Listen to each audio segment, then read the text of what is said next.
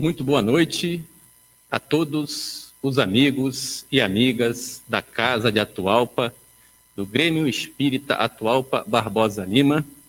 Estamos aqui, mais uma vez, para estudarmos um pouco mais a respeito desta doutrina maravilhosa e consoladora que é o Espiritismo, com base sempre no Evangelho do Cristo.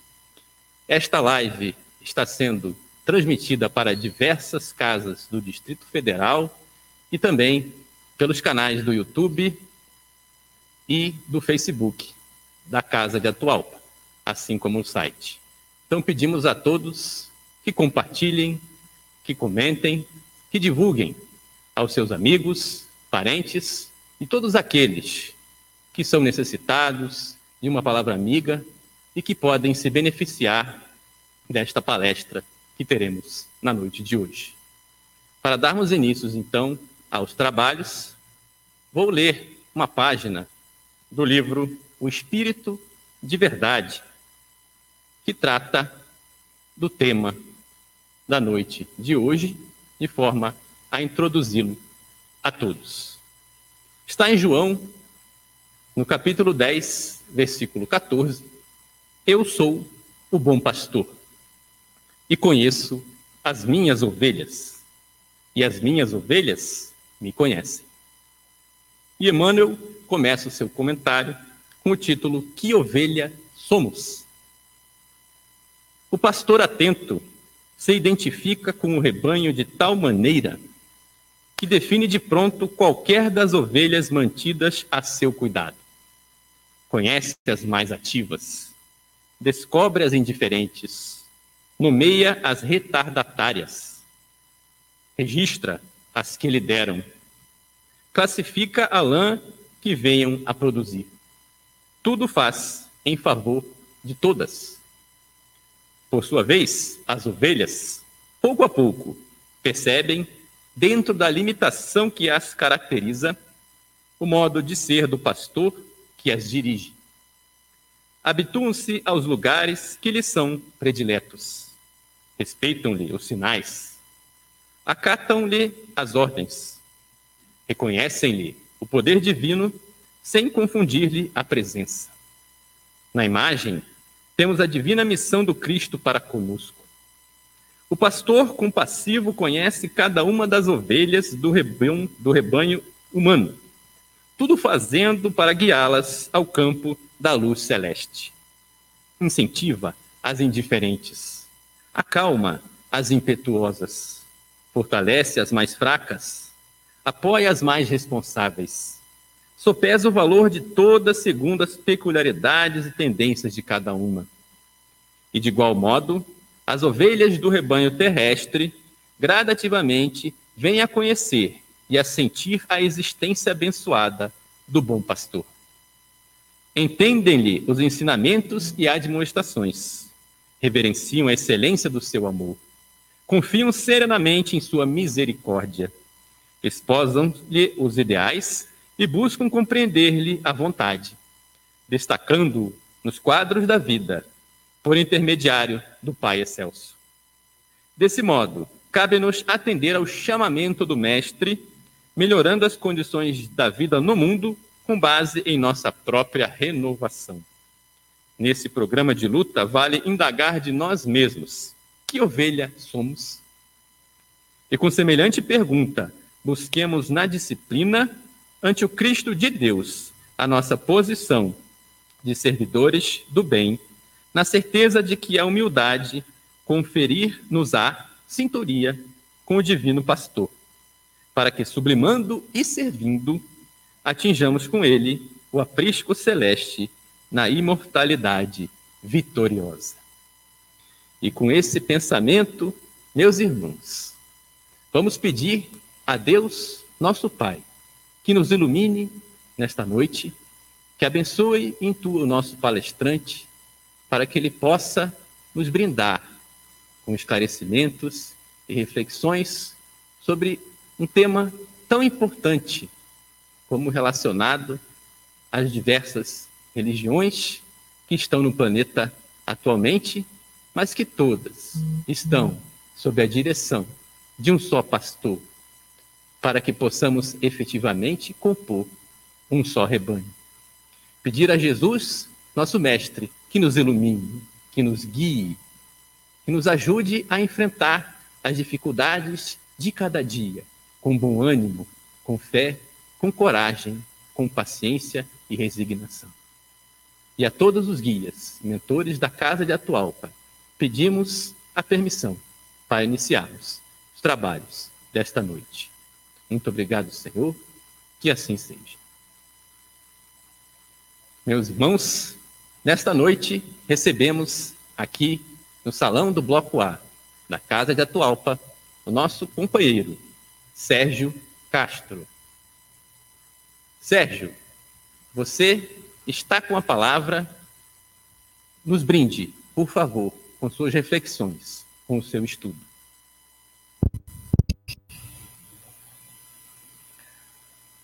Muito boa noite, queridos amigos e amigas que participam conosco desta reflexão. A nossa gratidão ao Grêmio Espírita Atualpa Barbosa Lima pelo convite amoroso que nos possibilita estarmos juntos nesta noite. Claro, falando de Jesus e do Espiritismo. O nosso irmão dirigente da mesa leu o pensamento de Emmanuel sobre a sentença de Jesus no seu famoso discurso do pastor. É o capítulo número 10 do Evangelho segundo João. Só que Emmanuel focou o seu pensamento e o seu comentário nas ovelhas, que somos nós. O nosso enfoque vai ser na parte final do pensamento de Jesus, quando ele diz que haverá um só e um só pastor. Porque o nosso assunto são as relações interreligiosas, baseado em um trabalho maravilhoso da nossa irmã Leia Duarte. Vamos então ver o pensamento de Jesus. Ele diz no capítulo 10, nas anotações, segundo João, eu sou o bom pastor. Conheço as minhas ovelhas, e as minhas ovelhas me conhecem. Assim como o Pai me conhece, e eu também conheço o Pai. Eu dou a minha vida pelas minhas ovelhas. Que coisa impressionante. E deu. E continua dando a sua vida por nós. Mas eu tenho ainda outras ovelhas que não são deste aprisco ou deste redil, mas eu devo também conduzi-las.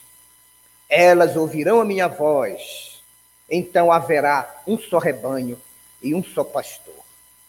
É óbvio que Jesus está falando dos tempos que estamos iniciando agora, caminhando pela transição para que no futuro, o mais breve possível, a nossa humanidade entre em vivência de regeneração, espíritos bons, espíritos convertidos ao Evangelho. E aí a mensagem básica de todas as crenças, com certeza será a mensagem do Cristo, que Jesus nos revelou quando aqui esteve. Como é que isso se relaciona com o diálogo entre as religiões? Esta é a nossa reflexão da noite. Encontramos nos povos mais primitivos vestígios históricos mostrando o anseio que eles tinham por uma ligação com o divino, sob diferentes formas e até sob rituais, evidenciando que eles já possuíam, nesses primórdios, uma crença em algo muito acima da condição humana. O livro dos Espíritos já nos traz diretamente um esclarecimento na questão 667. Diz assim: incapaz de conceber um ser imaterial ou incorpóreo, atuando sobre a matéria, conferiu o homem a Deus os atributos da natureza. Deu-lhe uma forma e um aspecto humano. E desde então, todos, toda pessoa que parecia ultrapassar os limites do conhecimento e da inteligência era tornado pelos homens um Deus. Temos aqui a origem do politeísmo nas comunidades, dos primórdios da nossa evolução. Mas o que é crer em Deus? Crer em Deus é ter a convicção da existência de um ser superior que tem uma força além da nossa compreensão e da natureza, que estabeleceu leis imutáveis para o universo e para a matéria, a quem devemos obediência e submissão. Lembrando que a palavra submissão aqui quer dizer resignação, abnegação. E que este Deus é capaz de interferir nas nossas vidas, de todos nós, melhorando-as, se tivermos fé nele, orarmos a ele e tivermos fé em nós próprios também. Pela lei natural, o homem tem uma relação com a divindade devido a um esclarecimento da nossa doutrina na questão 621 do Livro dos Espíritos. A sua vontade, a vontade de Deus, que nós chamamos de lei, está íncita em nossas consciências. Este é o amor mais comprovado de Deus para com o ser, o ser imortal, o ser humano. Porque ele já traz no âmago da sua centelha o manual, o manual de instruções para a felicidade dele. Se ele for esperto, ele começa a conhecer esse manual e logo, logo ele estará trilhando seguindo as recomendações do manual. Entretanto, nós somos como os proprietários do Brasil dos automóveis. Compramos um automóvel, quatro anos, três anos depois vendemos e nunca abrimos o manual. Fazemos isso com as leis de Deus na consciência. Então, ao longo dos milênios, a criatura humana foi desenvolvendo várias formas de manifestar a fé neste ser desconhecido. E para isso, ela utilizava-se da sua inteligência, do seu grau de conhecimento e do que ela podia observar das leis da natureza. Por isso, a concepção sobre Deus nas religiões mais antigas variava de acordo com o grau de desenvolvimento físico, intelectual e moral de cada povo. Cristo, então, quando veio à Terra, marca o início de uma nova era.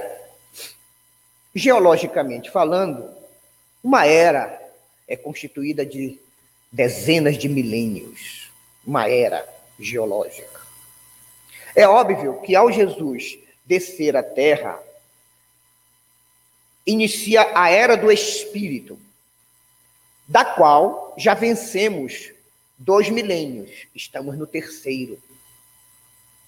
E já é hora de podermos colocar em prática o entendimento que temos a respeito dessas recomendações de Jesus, que nada mais são do que comentários detalhados do manual de instruções que Deus colocou na nossa mente.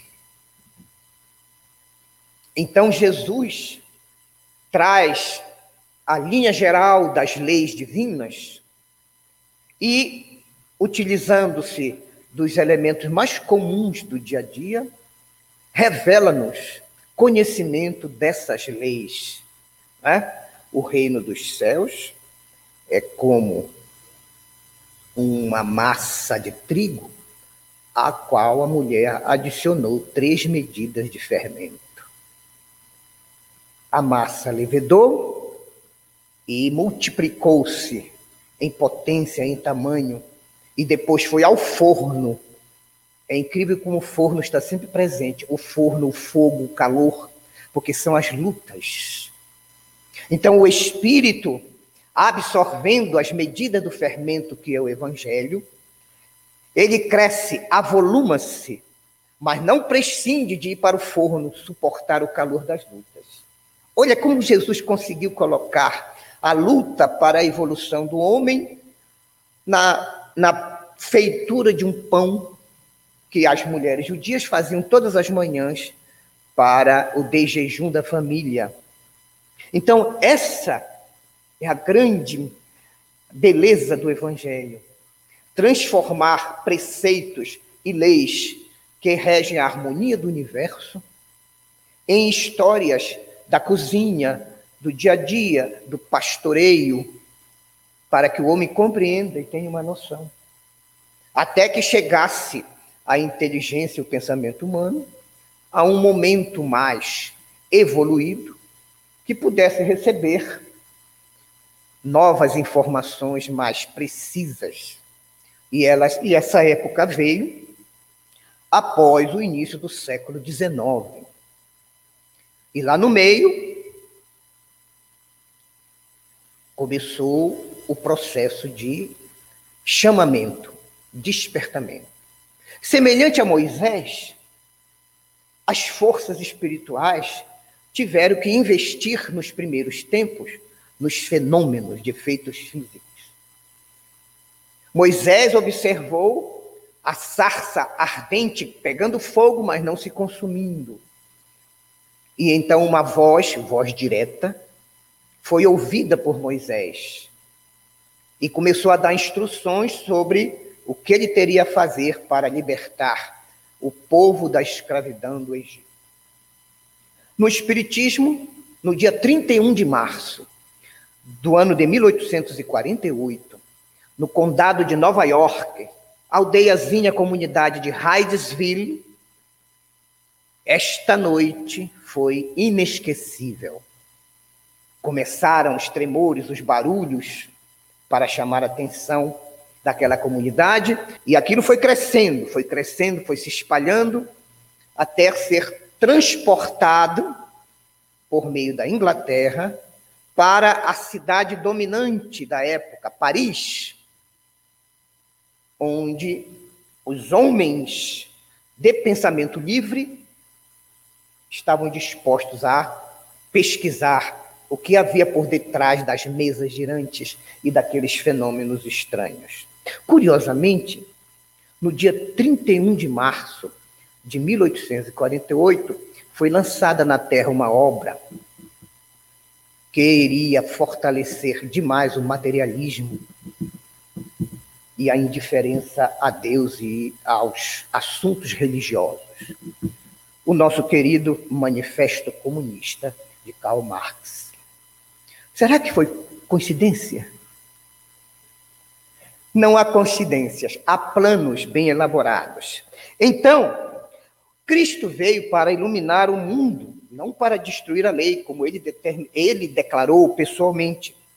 E ele orientou a adoração daquele ser desconhecido para quem re, realmente deveria ser adorado, que era Deus. Nós encontramos no diálogo de Jesus, um dos mais belos, com a mulher samaritana, quando ele se revela um profeta, e ela então diz: Vocês, judeus, profetas, afirmam que é em Jerusalém, no templo de Salomão, que se deve adorar a Deus.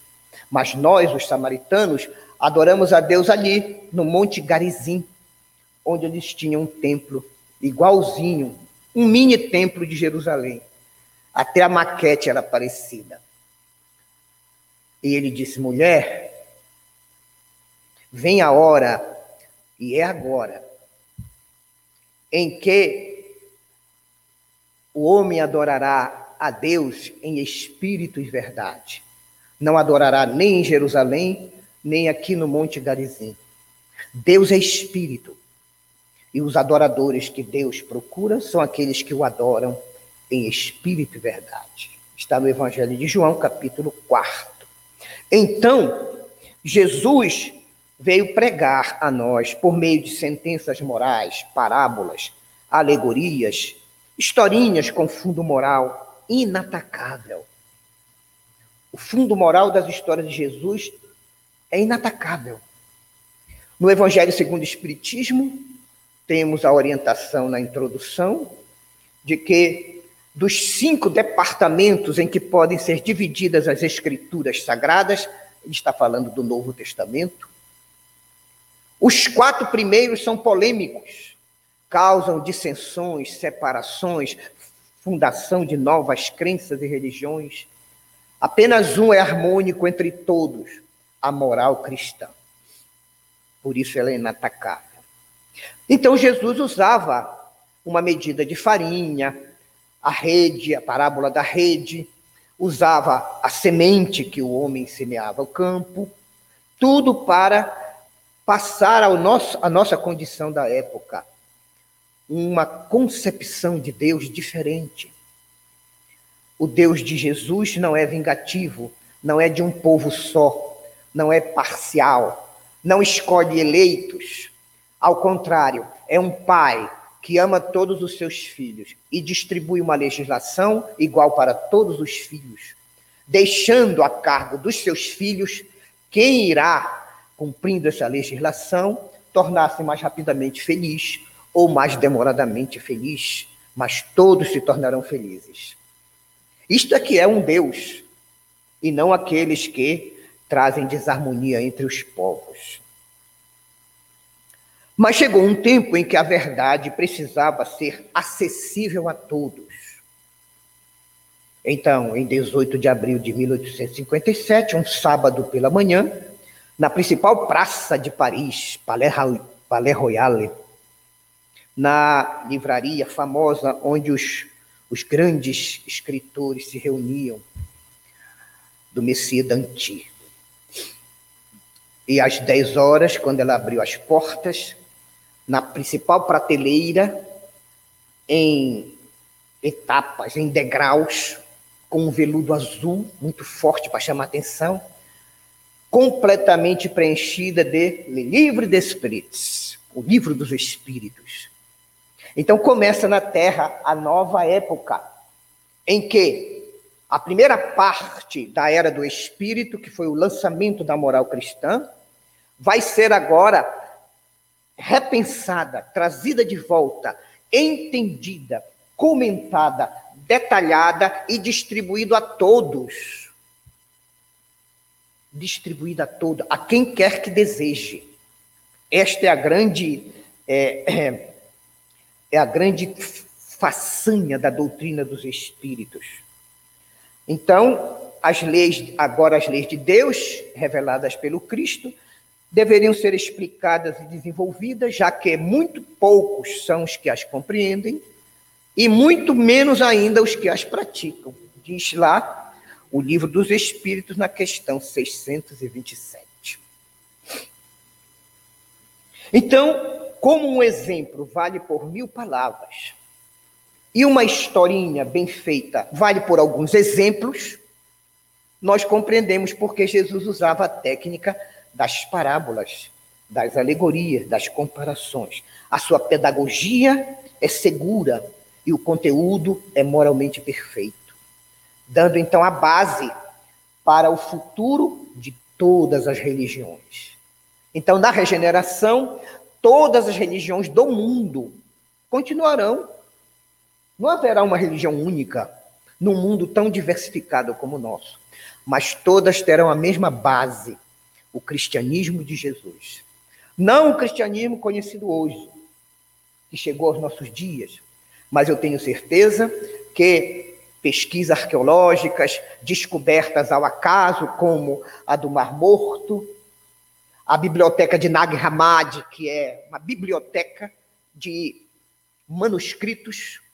Isso vai acontecer mais para frente, se Deus quiser, e nós teremos condição de conhecer melhor, com mais exatidão, os preceitos e a vida de Jesus, como ela realmente se passou. E isso será a base de todas as religiões do futuro. E a concepção de Deus que Jesus ofereceu riscou do mapa o Deus vingativo, o Deus humano, o Deus que se apaixonava por um povo, o Deus que castigava esse povo quando esse povo não o seguia.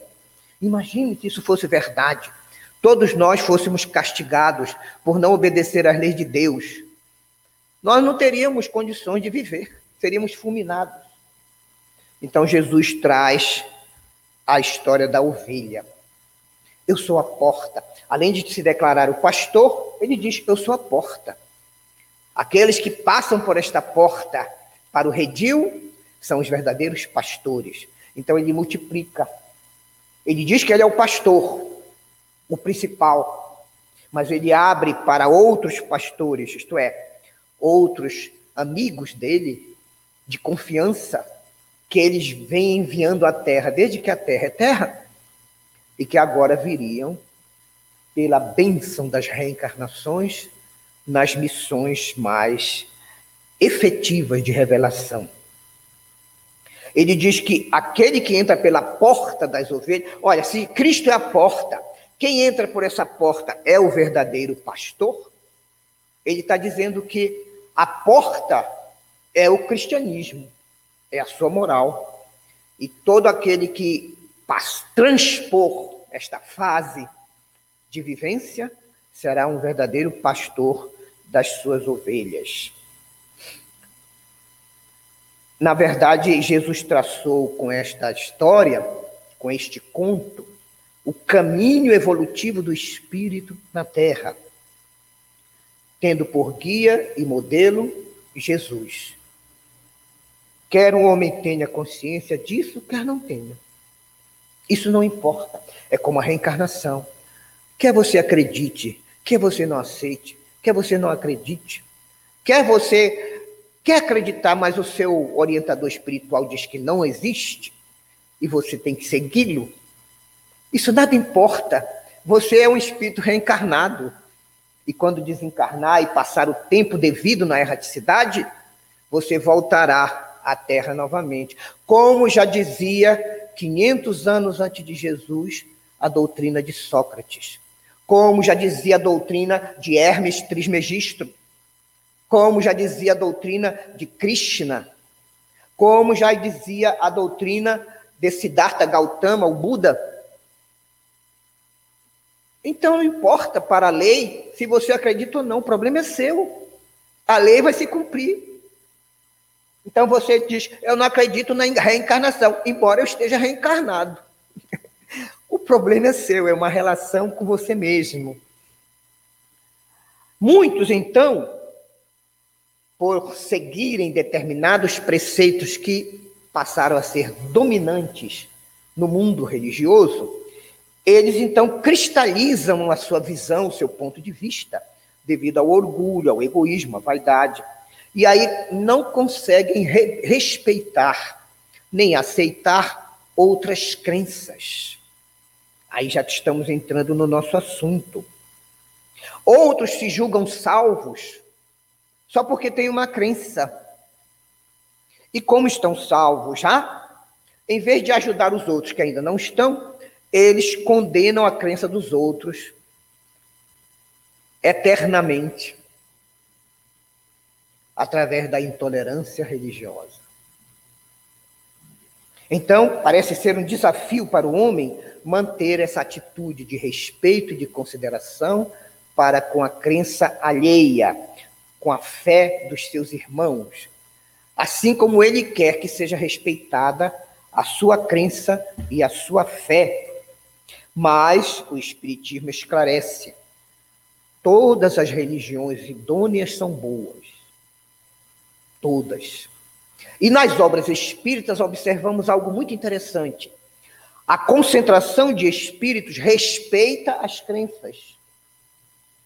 Então lá nós temos hospitais com freiras e padres na região espiritual que atendem almas que desencarnam e só aceitam se confessar e falar com esses irmãos.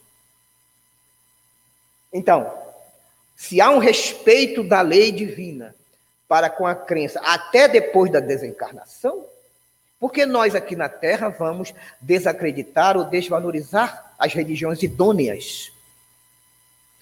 O papel da religião, diz o Espiritismo, é tornar melhor o homem. Esta é a obrigação dela. Qualquer religião que torna melhor o homem é idônea, faz um bem.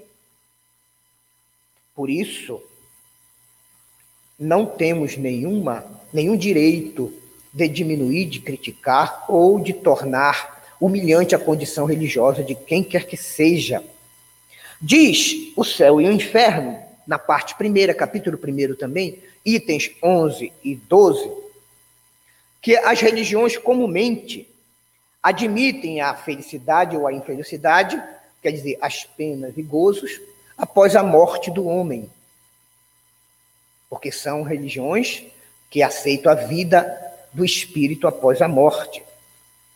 Agora, a diferença entre elas é quanto à natureza dessas penas e gozos, natureza incluindo a duração, não é? por exemplo, penas eternas, caiu, vigorou durante muitos séculos, mas hoje em dia não há quem acredite mais, porque isso desvaloriza a justiça e o amor divino. E a grande lei, que é a lei que mais Deus aplica conosco todos os dias, a lei de misericórdia. Então, a diferença das condições dessas penas é que forma ah, os pontos de fé contraditórios, trazendo uma certa desarmonia. Porém, essa desarmonia só se concretiza quando eu quero impor ao outro irmão de uma outra fé ou de uma outra crença o meu ponto de vista ou o ponto de vista da minha religião. É claro que ele não vai aceitar. Quando o bispo de Roma, Damaso, lá pelo ano 417, chamou o maior erudito vivo do mundo católico, Jerônimo, e deu a ordem para ele se trancar na biblioteca com todos aqueles aquelas versões do evangelho. Você vai sair daí só quando tiver uma versão única que vai ser a partir de hoje oficial. São Jerônimo escreveu uma carta para ele. Como é que o senhor acha que alguém que está há 20, 30 anos lendo o seu evangelho vai jogar ele fora para aceitar a versão nova que nós vamos fazer? Não se pode, tem que respeitar as crenças alheias. Mas mesmo assim como ele era o bispo de Roma, Jerônimo, então, conseguiu reduzir a quatro versões que dão base à doutrina, deram base à doutrina católico-apostólico-romana, que foram os evangelhos segundo, como ninguém tinha certeza da autoria, mas aquilo ali foi falado por Mateus, Evangelho segundo Mateus, Evangelho segundo Marcos, Evangelho segundo Lucas, a pedido de Paulo, e o Evangelho segundo João. E são esses quatro evangelhos que compõem a Vulgata Latina, porque Damaso tinha pedido que a versão não viesse muito difícil. Seria como aqui no Espiritismo. Ó, substitui essa tradução do professor Guilherme Ribeiro Põe uma mais popular, por favor. Seria mais ou menos isso que Damaso pediu e Jerônimo atendeu e fez a Vulgata Latina. Então, as religiões foram surgindo nos povos bem de acordo com o pensamento, a cultura e até a região em que se situava a cidade. Isto é, a região geográfica tinha importância na composição da crença em Deus e da fé, que acontece até hoje. Por exemplo, os esquimós, os povos da África Central, aqueles pontos onde eles vivem influenciam bastante nas suas crenças, que isso é natural.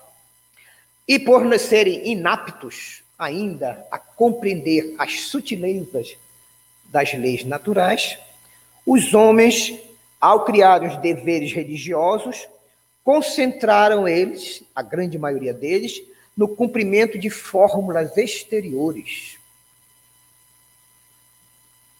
As ofertas, as oblatas, as preces pagas, os, o oferecimento dos cordeiros. A família pobre substitui o cordeiro por um casal de pombas ou de rolinhas, como José e Maria fizeram para consagrar Jesus, conforme o Levítico, que ordena todo macho que abre o útero da mulher deve ser consagrado a Deus. Mas para ser sacerdote tinha que ser levita. E Jesus era da tribo de Judá. Então, eles criaram essa taxa. Os pais pagam o casal de pombo e rolinhas e os ricos um cordeiro, um bezerrinho, para é, dispensar o filho da vida sacerdotal. Embora ele seja consagrado a Deus, caso de João Batista e caso de Jesus, que foram os primogênitos, de, respectivamente, de Isabel e de Maria de Nazaré. Então, as, regiões, as religiões vão aparecendo, vão se estruturando para atender justamente as características e as necessidades da minha crença, da crença da minha família, do meu clã e da minha aldeia. É assim que surgem as religiões. Mas tudo dentro do limite da nossa cultura, do nosso pensamento. Porém, com a conversão, não vou dizer conversão, mas um imperador romano, Constantino I, cujos pais, Constâncio e sua mãe, eram cristãos escondidos. Então, Constantino, na hora do desespero, como é muito comum conosco até hoje, pediu aos pais: me ajudem, peçam ao Deus que vocês creem, porque esta batalha eu já considero perdida. Então, eles oraram a Cristo e a Deus. E de manhã, colocaram a cruz em todos os estandartes do exército de Constantino I. E não é que em desvantagem de número, em desvantagem de posição no campo, em desvantagem de armas e de destreza de combate, em desvantagem de tudo, Constantino não venceu a batalha. Então ele decretou em 318 a liberdade de culto dos cristãos. Ninguém precisava mais morrer por acreditar em Jesus. Mas aí ele começou a se meter em assuntos religiosos. É natural cada um fazer aquilo ou falar daquilo que conhece. Não, é? não eu não posso falar de astronomia, eu não entendo nada. Filosofia também não. Então, Constantino convocou um concílio, o concílio de Nicéia, em 325. E lá ele deixou uma base que até hoje é repetida em todos os dias nas missas, com pequenas modificações. Incrível. O credo de Nicéia.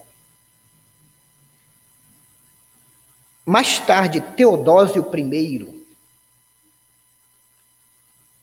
avançou, determinando que a partir daquele dia, o Édito de Milão, não, o Édito de Milão foi em 318, liberou a, a religião cristã.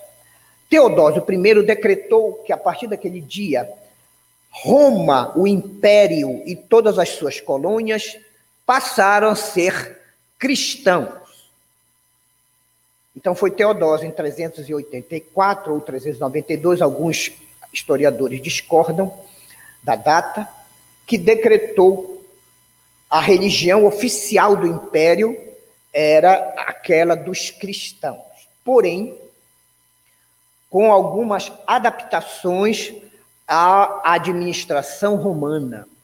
Então, começou a entrar aí a hierarquia, a importância da família da pessoa, a mudança de igrejas paupérrimas em catacumbas em outros lugares para as grandes igrejas dos deuses, com o passar dos anos, foram derrubando nos templos dedicados aos deuses, derrubando as estátuas dele, colocando a estátua de Jesus, de Paulo, de Maria. E assim nós chegamos hoje às igrejas atuais. Foi assim que começou, com Constantino em 325. Mas dessas religiões tradicionais, como o catolicismo, mas Constantino foi muito honesto. Nisto ele foi honesto. Ele diz: esta religião não é o cristianismo, se chamará catolicismo, palavra católica quer dizer universal. catolicismo apostólico romano. Ele fez questão de colocar este título. Então surgiu a Igreja Católica Apostólica Romana. Quando ela se expandiu pelo mundo, começaram a surgir segmentos católicos dissidentes. De sorte que temos hoje as ortodoxas, grega, copta do Egito, russa, temos a da Armênia e outras igrejas com suas regras diferentes da Igreja Católica Apostólica Romana. Mas algumas seguiram legitimamente a sua dissidência na base cristã, outras transformaram Deus em um, em um aparato de pressão, parece que com saudade do judaísmo. E aí é preciso que cada um conheça os atributos de Deus que cada crença começou a defender, para que não fique alterado a sua justiça, a sua perfeição e a sua bondade.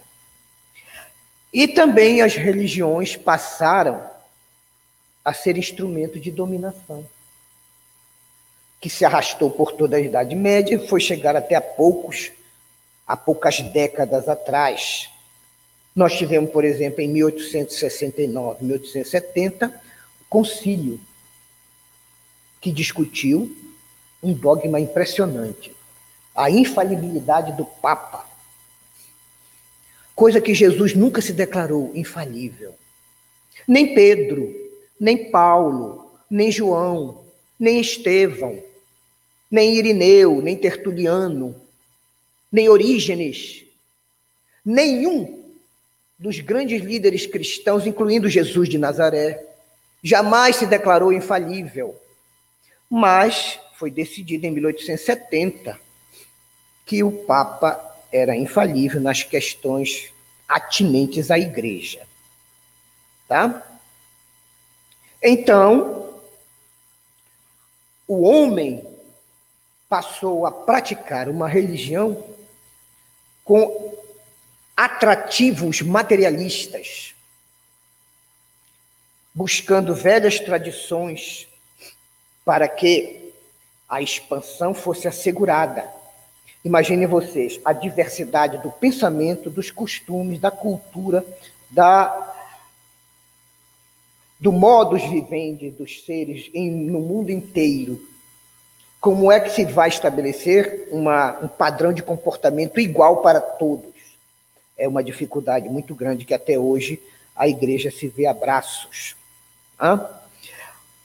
Os verdadeiros laços de uma religião são profundamente morais e espirituais. E a nossa doutrina comenta esses, essas ligações, especialmente no livro Conduta Espírita. É um livro maravilhoso, bem resumidinho, bem sintético em que André Luiz esclarece, por exemplo, estimar e respeitar os irmãos de outros credos religiosos, porque o sarcasmo não edifica. Também diz André Luiz, não se exasperar nunca, mesmo pretextando a defesa dos postulados religiosos que defende, a fim de evitar o vírus da cólera. A exasperação leva ao desequilíbrio e à queda. Em nenhuma circunstância conduzir uma pessoa ou uma instituição religiosa à humilhação ou ao ridículo. O sol, em nome de Deus, ilumina o passo de todas as criaturas.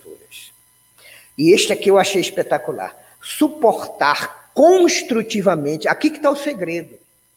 Construtivamente suportar construtivamente as manifestações constantes de cultos exóticos e estranhos à simplicidade e à pureza do espiritismo, oferecendo ao contrário auxílio e cooperação, mas sem exigências aos companheiros que ainda se prendem a tais cultos. Que coisa, como é que o André Luiz conseguiu esta, esta conceituação? Então, alguém vem com estranhos costumes, porque era de uma outra religião, e agora está conhecendo a doutrina, e é natural que ele traga as suas idiosincrasias, os seus costumes para a casa espírita. E aí é que ele diz que o espírita tem que suportar aquilo, mas construtivamente. E ele diz que construtivamente é que aos poucos vai reeducando a pessoa no comportamento religioso, no trabalho com a fé. Maravilhoso. E ele diz que muitos irmãos que hoje estão distantes, em futuro próximo serão excelentes cultores da doutrina, dando uma esperança de mudança. E por fim, a título de preservar o corpo doutrinário do Espiritismo ou de defender a verdade, não faltar com a compreensão espírita cristã, nem agarrar-se a conceituações radicais e inamovíveis. Que ele diz que o zelo doutrinário, quando é apaixonado e desmedido, obscurece a razão. E não há nenhuma doutrina mais baseada na razão, na fé raciocinada que a nossa, a doutrina espírita. Também devemos evitar discussões estéreis e aquelas defesas de ponto de vista de difícil consenso. Porque cada criatura tem o seu grau de entendimento e de moralidade. Por exemplo, o que está muito claro para nós mesmo dentro do espiritismo, para outros companheiros espíritas, não está claro, está obscuro. Então nós não podemos condenar, não podemos pressionar, nem podemos qualificar a pessoa disso ou daquilo por não compreender o que nós já compreendemos. Isso gera instabilidade e, cru, e cria contendas religiosas. Por fim, Jesus disse: Conhecereis a verdade, e a verdade vos libertará. Qual é o problema? Primeiro, conhecer. Como é conhecer? Ah, eu ouvi uma palestra, eu li um livro. Isso não é conhecer, é se informar. A informação é a base, é o, é o seminário, é a palestra pública, é a conversação com o orientador espiritual, o, o orientador espírita. Tudo isso é informação é ler algo que recebe no zap do grupo espírita. Tudo é informação. Como é que eu transformo essa informação em conhecimento? Se eu estudo essa informação, tiro o que é bom e aplico na minha vida. Aí vira conhecimento. Então, conhecereis a verdade, agora vem conhecer a verdade. É algo, a verdade está em Deus. Jesus é o caminho. Ele disse: Eu sou o caminho. Eu sou o caminho. Isso ele diz. Porque ele é o caminho. Da verdade e da vida. E ninguém irá ao Pai a não ser por meio de mim. Então, se ninguém vai ao Pai por meio dele, ele é o caminho. Mas ele não é a verdade. E ele não é a vida. Mas aí os nossos irmãos católicos traduziram do grego para o latim: Eu sou o caminho, vírgula, a verdade, vírgula, e a vida. Por quê? Porque eles haviam divinizado Jesus. Se Jesus era Deus, ele não podia ser só o caminho para Deus, como ele é. Pesquisas mais modernas, inclusive o nosso querido professor Severino Celestino, descobriram. Basta conhecer o grego para ver que nos manuscritos em grego está: Eu sou o caminho da verdade, e eu sou o caminho da vida. Que vida se a gente já está vivo? A vida eterna, ou a vida feliz, ou o reino dos céus. Eu sou o caminho. Mas como foi divinizado, precisava mudar algumas coisinhas que Jesus falou. É interessante a gente ver dezenas de declarações de Jesus dizendo que ele é Jesus. Ele é simplesmente Jesus. O Pai está lá. O Pai é maior do que eu. Quem me enviou foi o Pai. Tudo que eu digo a vocês, o Pai que mandou eu dizer. Então, como é o dogma? O dogma consegue negar o, o texto do Evangelho da boca de Jesus que está registrado e que eles dizem que é a palavra de Deus. Mas quando é para reforçar os seus dogmas, ele nega o que está escrito ali na palavra de Deus. É um paradoxo. É um paradoxo. Mesmo contrariando Jesus, o dogma se impõe. Por isso que a doutrina espírita não impõe nada, a não ser que a gente se melhore a cada dia. Nunca o Cristo disse para criticarmos nem para interferirmos nas crenças dos outros. Aliás, Cristo não fundou nenhuma religião. Ele era um típico judeu, ia às festas dos judeus, ia ao casamento como em Caná, nas bodas. Cumpria os ritos peregrinava a Jerusalém junto com o pai, a mãe, todos os parentes. Jesus nunca foi católico. Jesus nunca foi protestante.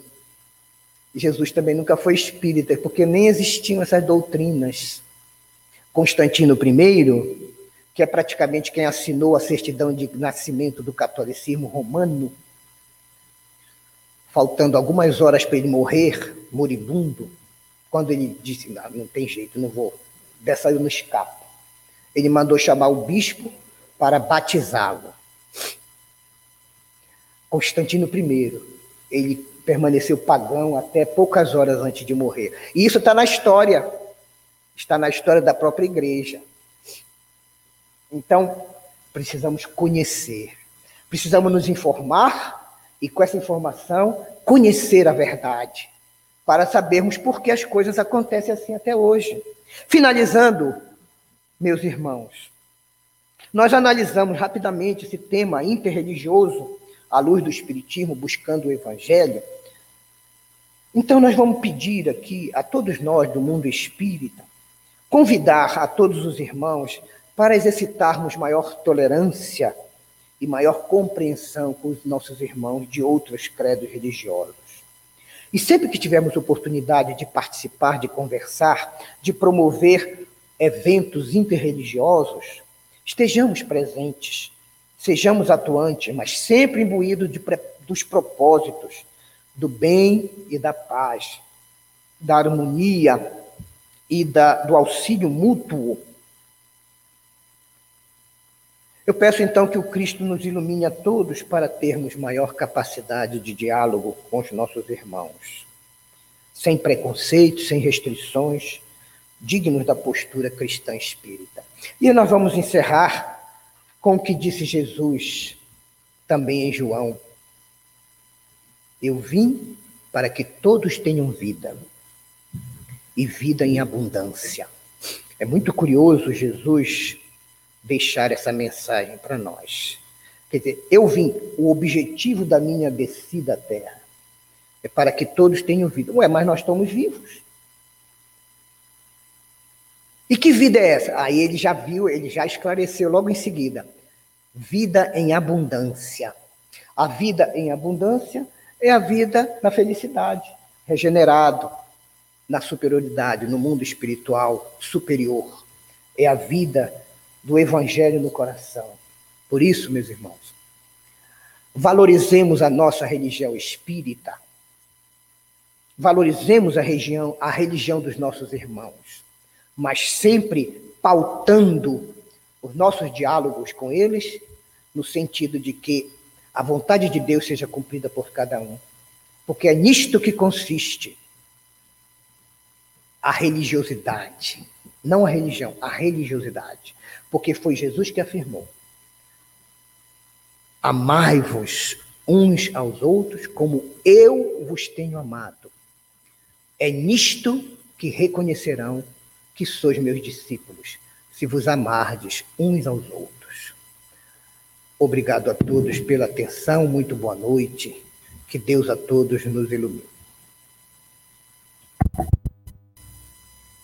Sérgio, nós em nome de todos aqui presentes, no Salão do Bloco A da Casa de Atualpa, encarnados e desencarnados, e todos aqueles companheiros que estão acompanhando esta live pela internet, live que está sendo transmitida para diversas casas espíritas do DF e com pessoas no mundo inteiro, em diversos estados do Brasil, né, acompanhando também.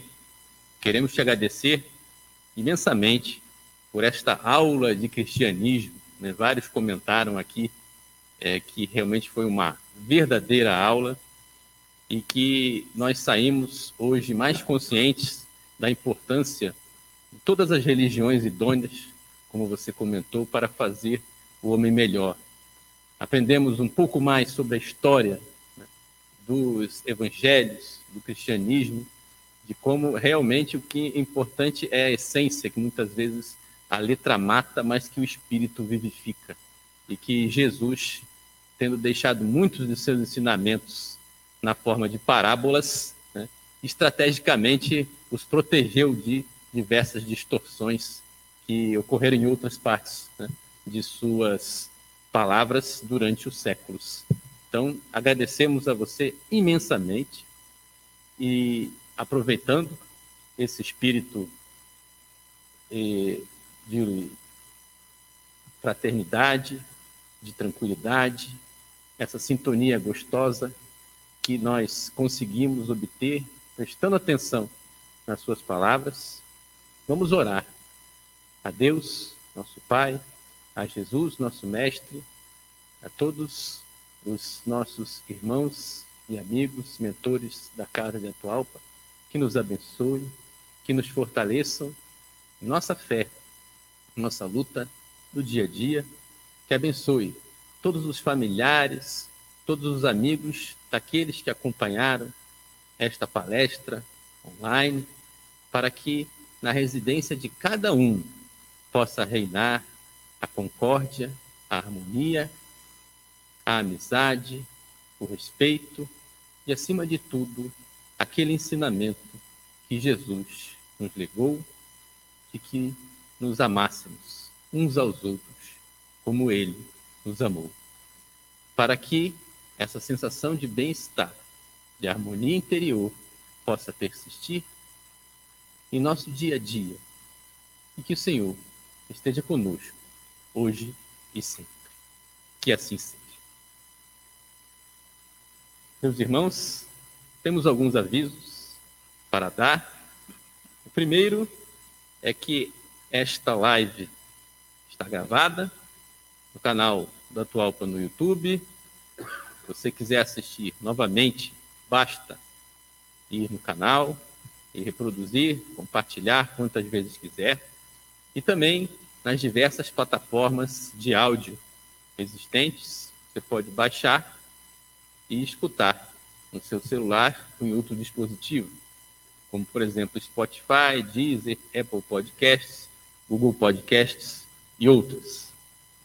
Nós prosseguimos com a nossa campanha das Cestas do Coração, que atendem famílias carentes, que estão necessitando de alimentos, de material de limpeza, e que você pode contribuir com esta campanha, entregando esses alimentos, esses materiais aqui no Grêmio durante o expediente, dia de semana, ou então fazendo a sua doação com uma transferência para a conta do Grêmio, conforme consta na sua tela.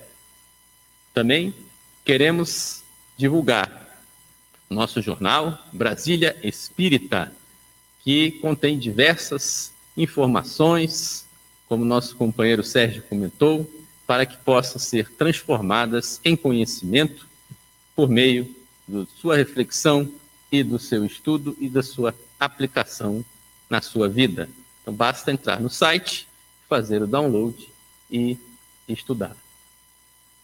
Assim, meus amigos, desejamos a todos uma excelente noite, convidando já para a nossa próxima live, que esta será apenas virtual, no próximo domingo, dia 27, dia, desculpem, dia 25 do 7 às 9 horas da manhã, com o tema Doença no Lar, Momento de Fé, muito apropriado para o nosso momento que estamos passando, com o nosso companheiro Sidney Fernandes, lá de Bauru, São Paulo. Esperamos todos, então, no próximo domingo e desejando a todos uma excelente noite.